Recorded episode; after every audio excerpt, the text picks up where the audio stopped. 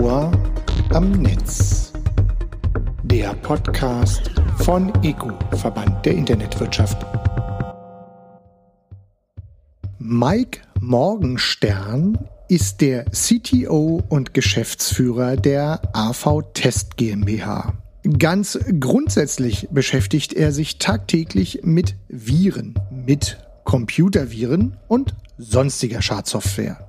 Und trotzdem es jede Menge Optionen gab, das Thema Computervirus mit unserer aktuellen Lebenssituation zu koppeln, haben Herr Morgenstern und ich diese Chance auf schlechte Witze und makaberen Humor umschiffen können.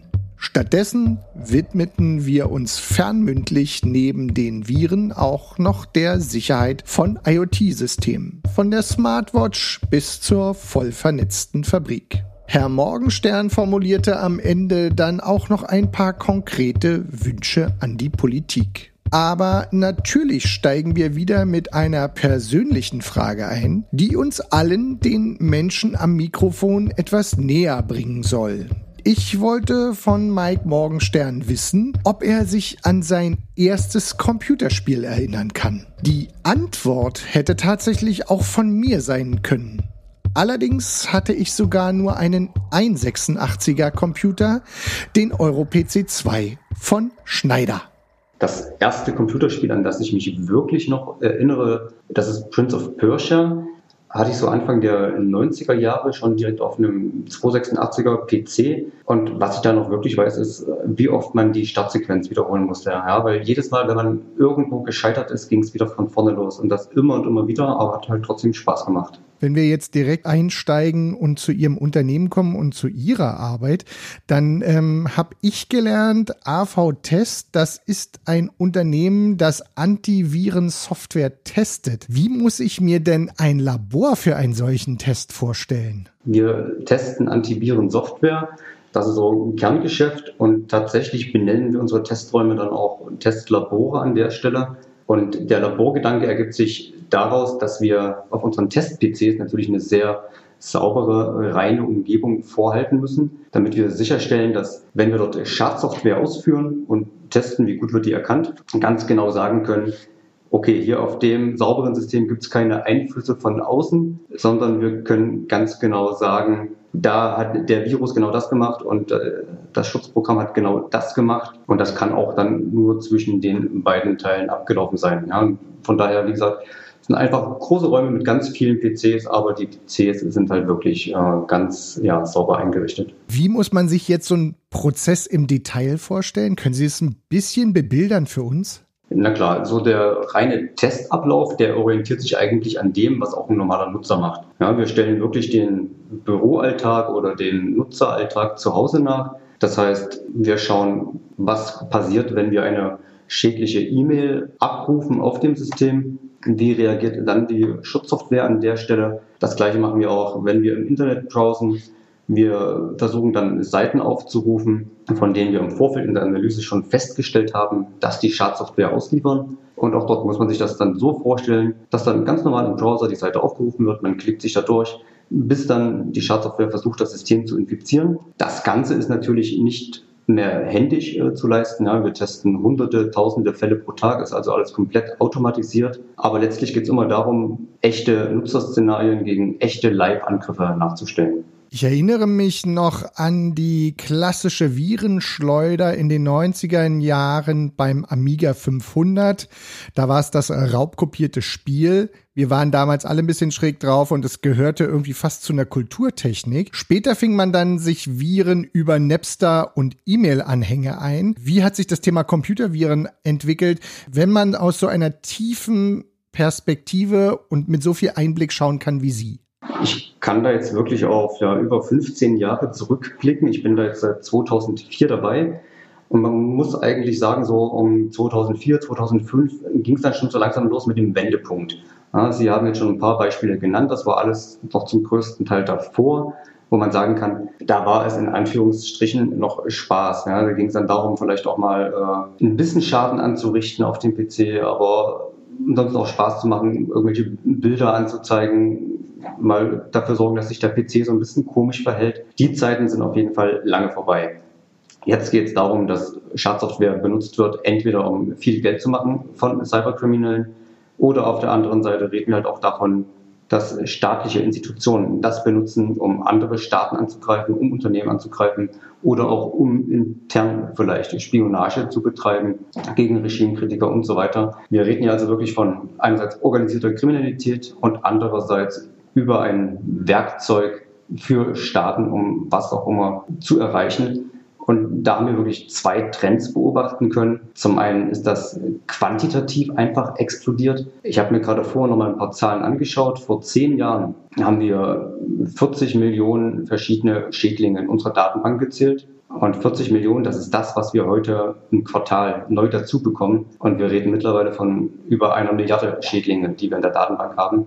Und das ist einfach die Entwicklung innerhalb von zehn Jahren von 40 Millionen zu einer Milliarde. Das ist die eine Seite, die quantitative. Und die andere Seite ist die, ja, die Qualitätsseite, sage ich mal. Am Anfang vor 10, 15, 20 Jahren, da waren das halt wirklich so diese klassischen Hacker, die Dinge ausprobiert haben, die die Grenzen des Systems auch so ein bisschen ausgelotet haben und die halt mal geschaut haben, was passiert. Heute reden wir von professionellen Gruppen, die ja, wirklich wie eine große Softwarefirma organisiert sind, arbeitsteilig wirken, dann gibt es dort wirklich verschiedenste Spezialisten für verschiedenste Bereiche. Aber man kann halt heute wirklich sagen, Schadsoftwareangriffe heute sind hochentwickelt auf dem aktuellen Stand der Technik. Und für Verteidiger ist es einfach extrem schwierig, damit zu halten. Sie kooperieren mit dem EGO bei der Absicherung von IoT-Geräten und Services über die Plattform AV Atlas IoT. Bevor wir darauf genauer eingehen, IoT, eines der großen Buzzwords oder ja, Abkürzungen der letzten Jahre. Wo stehen wir denn mit der Entwicklung aktuell, wenn Sie da Ihre Perspektive einbringen? IoT war jetzt schon lange wirklich ein großes Stichwort und es heißt, glaube ich, schon seit zehn Jahren, das nächste Jahr wird das Jahr von IoT und dann geht es richtig los. Und ich würde sagen, so jetzt 2020 sind wir wirklich an dem Punkt. Es ist dieses Jahr, glaube ich, wirklich richtig gut losgegangen und geht auch immer weiter. Also wir können wirklich erstmal festhalten, IoT ist mittlerweile auch im Massenmarkt angekommen. Allein schon die ganzen ähm, ja, Sprachassistenten, die jetzt immer mehr Leute zu Hause haben, Google Home oder Amazon Echo mit Alexa drauf. Das ist etwas, was ganz stark zur Verbreitung von IoT beiträgt. Und mittlerweile jedes elektronische Gerät kann eigentlich ja, mit einer Vernetzung gekauft werden oder fast gar nicht mehr ohne Vernetzung. Also IoT ist auf jeden Fall im Markt angekommen. Was wir dann aus Sicherheitssicht an der Stelle sehen, ist, dass immer wieder die gleichen Fehler wiederholt werden das, was wir vor 15 Jahren auf Windows-Computern falsch gemacht haben und dann vor 10 Jahren in, im Internet, in Webmailern falsch gemacht haben, das wird jetzt wieder bei IoT-Geräten falsch gemacht. Das heißt, es werden Daten unverschlüsselt übertragen, es wird unzureichend auf Authentifizierung gesetzt, sprich man muss sich für bestimmte Sachen nicht mit Passwort anmelden oder es werden Default-Passwörter vergeben und so weiter und so fort. Und äh, wie ist denn nun die Plattform AV Atlas IoT eigentlich entstanden? Wenn wir jetzt unsere Antiviren-Software-Tests durchführen wollen, dann geht es halt auch immer darum, dass wir einen Blick darauf haben müssen, was sind gerade aktuelle Angriffe, die draußen wirklich live passieren. Ganz klar, äh, über 80 Prozent der Angriffe, die wir sehen, richten sich gegen Windows-Geräte, vielleicht auch noch gegen Android-Smartphones und macOS-Rechner. Aber wir sehen halt auch, dass es immer mehr Angriffe auf IoT-Geräte gibt. Und das ging schon wirklich vor fünf, sechs Jahren los, dass wir das in unserem Analysesystem erfasst haben. Ja, wir schauen auch, dass wir das Internet selbst ständig abgrasen nach neuen Entwicklungen, nach neuen Angriffen. Und da merken wir jetzt eben wirklich seit den letzten fünf, sechs Jahren, dass dort immer mehr Angriffe im Bereich IoT stattfinden. Und da haben wir dann auch die Initiative ergriffen und gesagt, okay, wenn IoT-Geräte wirklich ein Angriffsziel sind, dann müssen wir jetzt mal von der anderen Seite rangehen und schauen, wie sicher sind denn IoT-Geräte eigentlich, was sind die Probleme und dann haben wir da angefangen, uns auch mit IoT-Sicherheit zu beschäftigen und solche Geräte zu testen. IoT ist nicht nur ein Buzzword, sondern irgendwie ist IoT ja auch alles und nichts. Was ist denn aber mehr gefährdet? Ist es eher dieses Konsumerprodukt, wie zum Beispiel eine Smartwatch, oder eher die Fabrik, die inzwischen voll vernetzt produziert? Ja, das sind genau auch die, die beiden äh, ja, plastischen guten Beispiele, die Sie da nennen.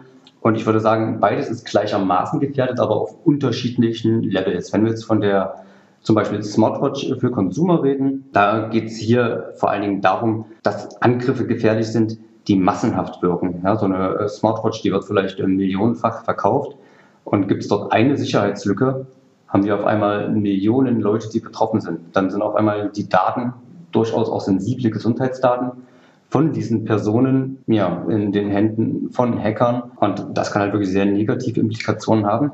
Auf der anderen Seite, wenn wir uns über IoT im Industriebereich unterhalten, da werden wir eher weniger von massenhaften Angriffen reden, sondern da geht es dann um ganz gezielte Angriffe, die dann zwar nur einen Kunden oder einen Standort betreffen, dafür aber umso höheren Schaden verursachen. Ganz klar, wenn man sich das vorstellt, alle äh, Fabriken sind dann irgendwann durchgetaktet und werden mit IoT-Geräten gesteuert und überwacht. Und wenn man da ein Gerät angreifen kann und dadurch die Produktion in der Fabrik zum Erliegen bringt, reden wir auch ganz schnell von richtig hohen Schaden und dann ist auch der Betroffene ganz schnell bereit, mit dem Hacker Kontakt aufzunehmen und zu schauen, wie man das jetzt wieder regeln kann ja, und auch ein Lösegeld zu bezahlen.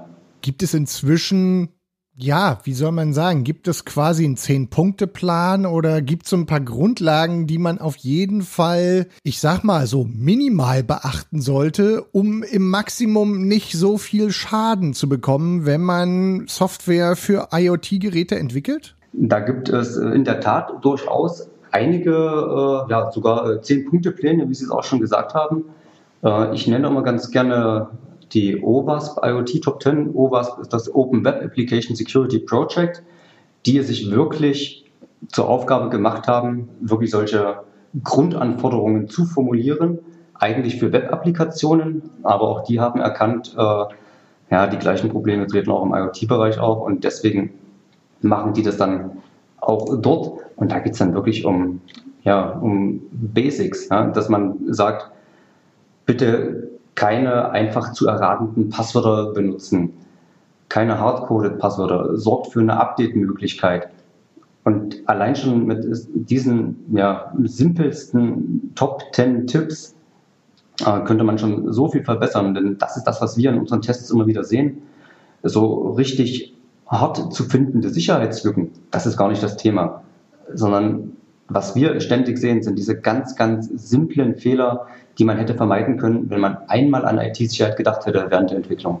Wenn Sie nun etwas in die Zukunft schauen, wo liegen die Gefahren und wie kann man ihnen begegnen? Und gibt es etwas, das die Politik tun kann? Als wir vor fünf, sechs Jahren ähm, mit dem Testen von IoT-Geräten angefangen haben, da ging es uns um Sicherheit. Da wollten wir wissen, können Hacker von außen da irgendwie zugreifen, was manipulieren, mein Gerät kaputt machen. Und wir haben dann relativ schnell gemerkt, das sind maximal 50 Prozent der Problematik. Die anderen 50 Prozent, da geht es um Datenschutz.